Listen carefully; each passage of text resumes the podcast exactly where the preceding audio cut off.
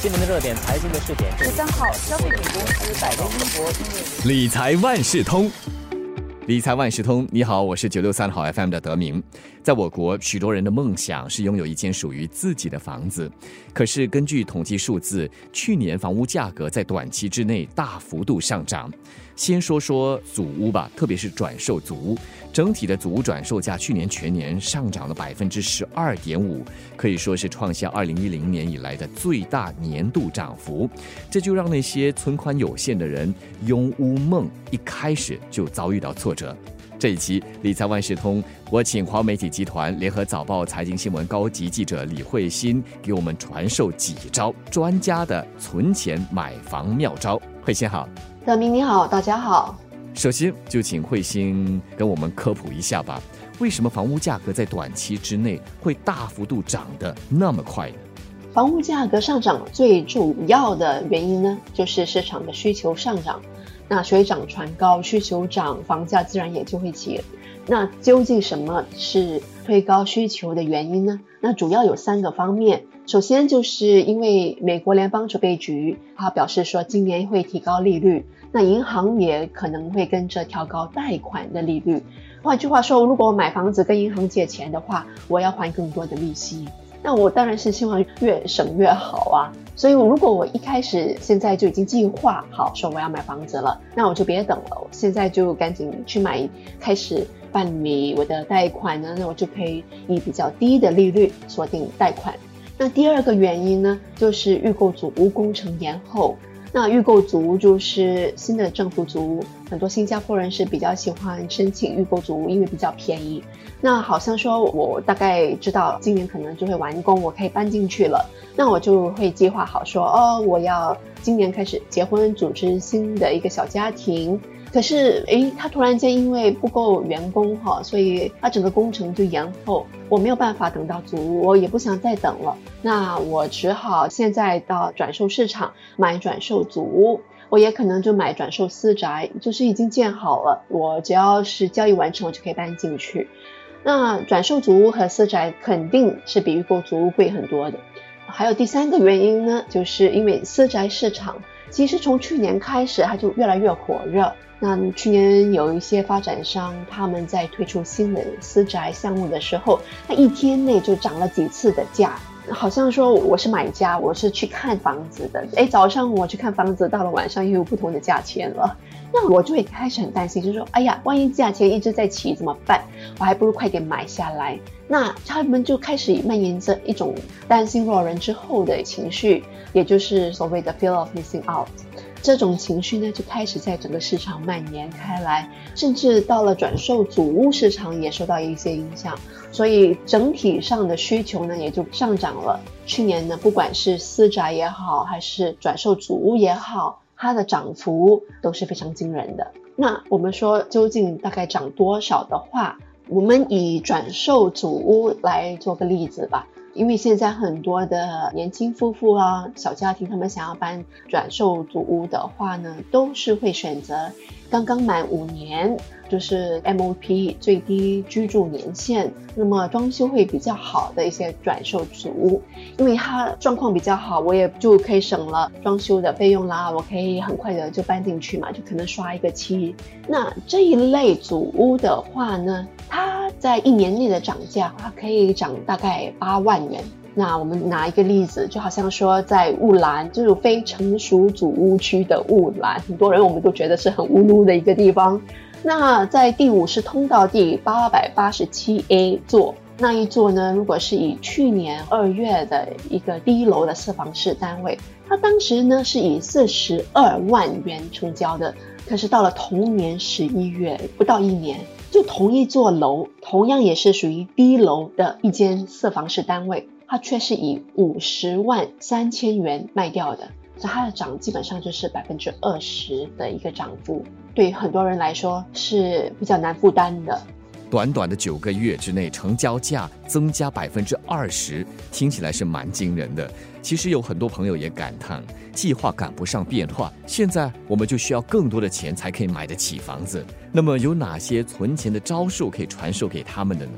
许多买房子的人都是年轻人，他们的压力可能会比较大，就是因为年轻嘛，出来工作可能才不到十年，他们的薪金呢和职位可能也会比较低一点，所以他储蓄也比较少，因为工作时长没有那么长，不是说工作已经二十年了，所以他们在这方面呢，财务上可能会压力比较大。那对于中年人来说呢，他们可能就是比较担心的，不是储蓄，也不是担心公积金储蓄不够，比较担心的是他没有办法借贷很多的贷款，因为通常贷款都是有个年限的，尤其是根据你的退休年龄来计算。那到了一些退休年龄者呢，可能就是五十多岁，接近六十了，他们因为都快要退休了，需要用到很多的。到时候就要靠公积金储蓄，的就是入息，所以他们也不希望说我动用太多的公积金储蓄来买房子，因为到时候我退休了哈，我需要一些钱呢。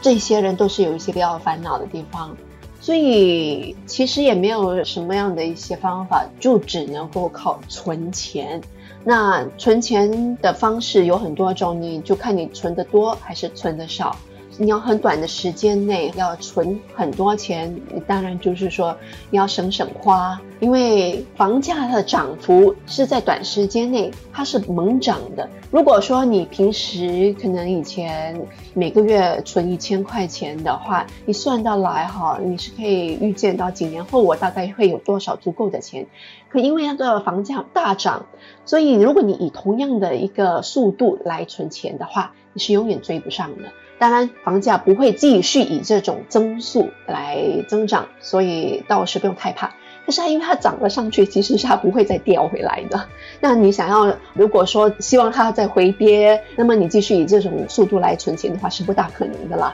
它只是说它的房价的接下来的增速是会放慢，但它是会涨，但是不会涨太多。但它不会跌下来的哈，所以我们还是实际一点，好好的存钱。那我们要怎么样存钱的话呢？真的是要每月的储蓄金额。如果你现在只是一个月只是存一千，而你的梦想是说希望能够再存多几年呢？买房子的话，你可能就要增加，从一千增加到可能千五或者是两千块钱。你要首先就是先了解一下你的每月开销，那你不必要的花费呢，我们就减少吧。因为好像说你现在可能平时我可以一个星期出去餐馆吃好一点的，那你为了要存更多钱，可能你以后就一个月才出去吃一次，或者说你想要买的一些比较昂贵的数百元的一些东西，好像说包包啦这一类的，我们就暂时先别买了。那一些没有孩子的年轻夫妇呢，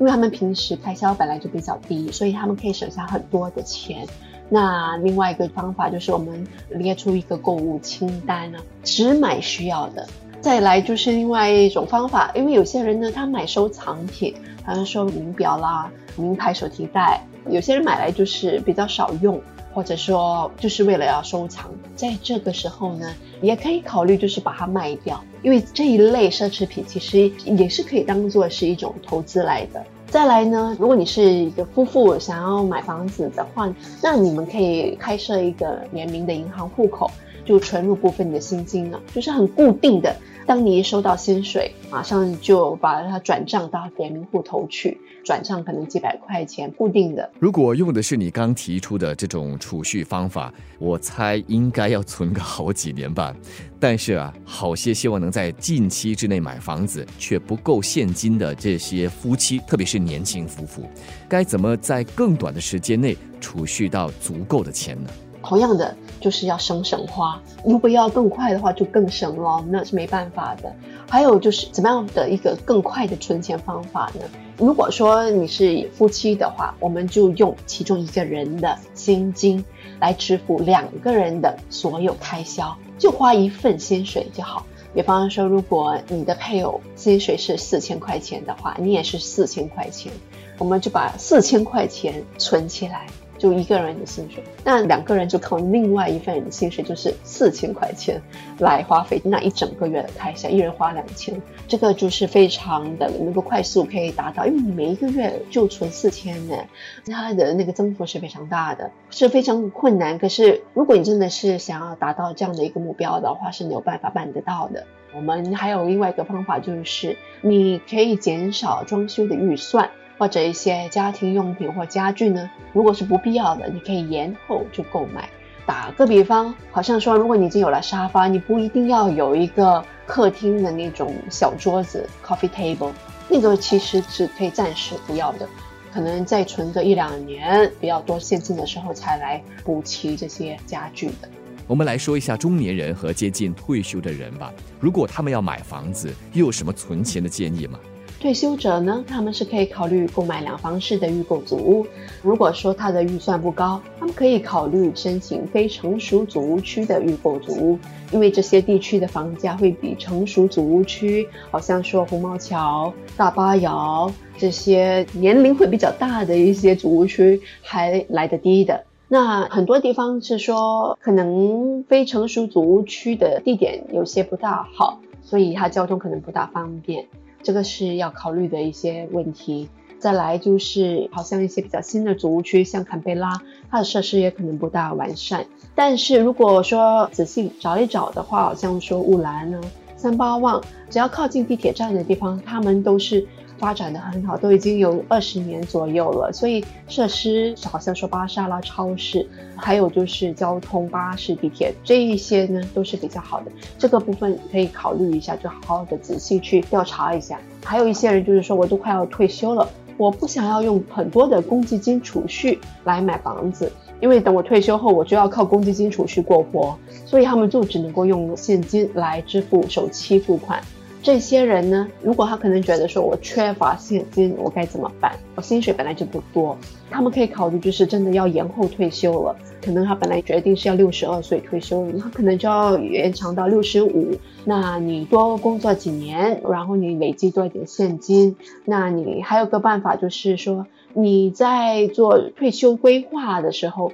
我们通常都会做一个退休财务规划。那你要把房贷的分期付款也算进去，这样你就会知道说，好，我一个月我要花多少钱用在还房贷上面。所以财务规划很重要。另外就是对于中年人来说呢，他们可能会遇到的问题主要是房贷的年限。就是受到了一些限制，他可能就没有办法借到很多的贷款，因为他年龄已经蛮大了，接近退休年龄了，因为他可能就已经四十多，接近五十岁。那他的现金存款呢，也可能不如退休者那么多，因为退休者他可能工作已经四十年了，那中年人可能只是工作了二十五年到三十年左右，他还是有一段距离。另外一个考虑就是说，我们就别买新的房子了。如果说你又没有办法等预购足的话，我们就选一些屋龄比较高的转售族，可能他就已经十多年、二十年，甚至三十年。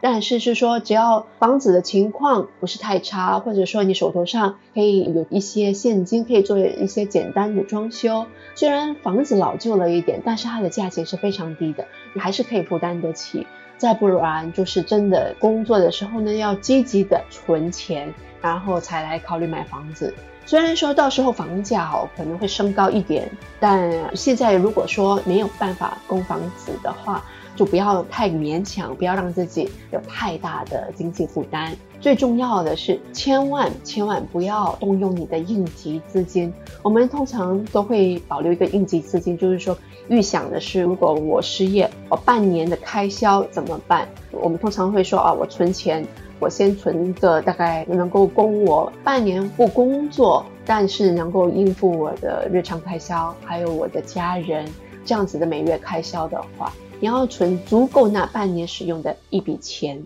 这个应急资金呢是不应该动用的，除非是紧急情况。要买卖房子办理房屋贷款，看来是必要的了。房贷利率上浮或下跌，对购物者有什么显著的影响呢？那房贷利率上调呢，就意味着要付更多的利息。利率的多寡呢，其实是要看你的贷款额定的。那比方说你是贷款二十万元，那偿还期是十五年。如果说利率从每年百分之一点五，它上调到百分之三的话，那你每月偿还的钱呢，只是比之前多了一百二十四块钱。这个额外的款项其实是还可以应付的。如果说你是贷款一百万元的话，它的每月涨幅就是多了六百二十四块钱，是一笔不小的数目，所以要注意一下。如果说你不想要贷款的话，那用什么来还呢？公积金存款是一个，还有就是你的现金存款也是一个，你就要整体这样算一下，从不同的资金来源稍微了解和计算，看能不能够凑得出来。如果还是凑不出来的话，我们就不要买这么贵的房子。真的就只好选择一些可能比较便宜的，你心态要调整，只要能够接受，基本上是可以办得到。如果真的是没有办法接受，是一定要那一个比较贵的房子的话呢，那大家就更加的努力工作和存钱了。还有就是那种理财规划师，其实他们是建议你们可以在买房子的费用啦，还有你现在的财务规划。还有一些投资，你就做一个整体的评估，那你就可以了解一下你整个财务状况。基本上资金是一种流动的，如果说财务规划，我可能就少买一些什么样的东西，我就有钱再买另外一些别的东西，在你资金有限的一个情况下做一个调整。